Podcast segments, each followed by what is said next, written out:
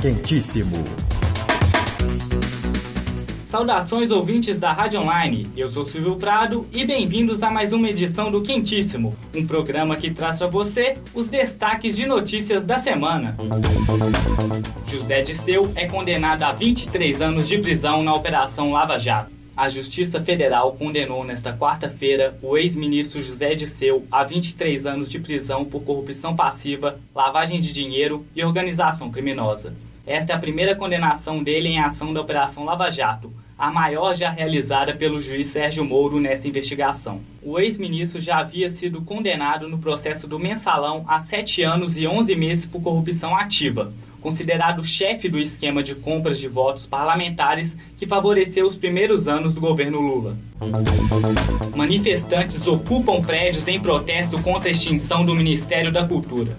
Nesta quinta-feira, prédios públicos ligados ao Ministério foram ocupados por artistas, servidores públicos e produtores culturais em 18 capitais: Natal, Cuiabá, Belém, São Luís, Belo Horizonte, Brasília, Aracaju, São Paulo, Rio de Janeiro, João Pessoa, Fortaleza, Salvador, Curitiba, Macapá, Maceió, Florianópolis, Porto Alegre e Recife. Os grupos protestaram contra a decisão do presidente em exercício Michel Temer de transferir as atribuições do Ministério da Cultura para a pasta da Educação, que passa a se chamar Ministério da Educação e Cultura, o MEC. Os locais ocupados são sedes da Funarte, Fundação Nacional das Artes, e do Instituto Nacional do Patrimônio Histórico e Artístico Nacional.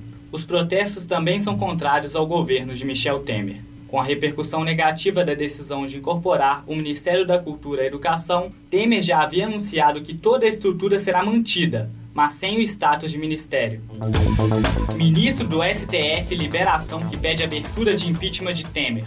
O ministro Marco Aurélio Melo, do Supremo Tribunal Federal, liberou para julgamento no plenário da Corte a ação que pede a abertura do processo de impeachment do então presidente Michel Temer por crime de responsabilidade. No começo do mês passado, Marco Aurélio concedeu uma liminar determinando a instalação de uma comissão especial para analisar o pedido de impeachment de Temer, nos moldes do que ocorreu com a presidente afastada Dilma Rousseff. Agora caberá ao presidente do Supremo, ministro Ricardo Lewandowski, marcar uma data para o julgamento do caso. A decisão de Marco Aurélio foi tomada após pedido do advogado Mariel Marley Marra, contra a decisão do presidente afastado da Câmara, Eduardo Cunha a decisão tomada em 5 de janeiro rejeitou abrir o processo por entender que não havia indício de crime. Bolsa de Nova York suspende negociações da Eletrobras. A Bolsa de Valores de Nova York suspendeu a negociação de ações da Eletrobras e abriu um processo para retirar os papéis da empresa da lista de ações negociadas. A estatal brasileira não enviou o balanço financeiro de 2014 porque não conseguiu calcular as perdas com a corrupção. A Eletrobras declarou que uma apuração interna está em andamento e que pretende apresentar os recursos cabíveis e enviar o balanço de acordo com a legislação dos Estados Unidos. O diretor Pedro Almodóvar exibe seu novo filme em Cannes. O cineasta espanhol Pedro Almodóvar exibiu nesta terça-feira em Cannes o seu filme mais recente, Julieta, um drama sobre uma mãe dominada pela dor ao ser abandonada pela filha. Lo mejor que puedes hacer es quedarte en casa. Si te vas a pasar a lo de siempre. Julieta. O vigésimo longa-metragem da carreira de Almodóvar foi recebido com entusiasmo e já pode ser considerado um dos favoritos da Palma de Ouro, que será anunciada neste domingo.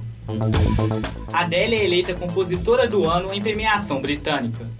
A cantora venceu nesta quinta-feira o prêmio de compositora do ano da premiação Ivor Novello, prêmio da indústria musical que reconhece compositores britânicos e irlandeses. Ano passado, seu álbum mais recente, 25, liderou as paradas ao redor do mundo em seu lançamento e rendeu a Adele seu terceiro Ivor Novello.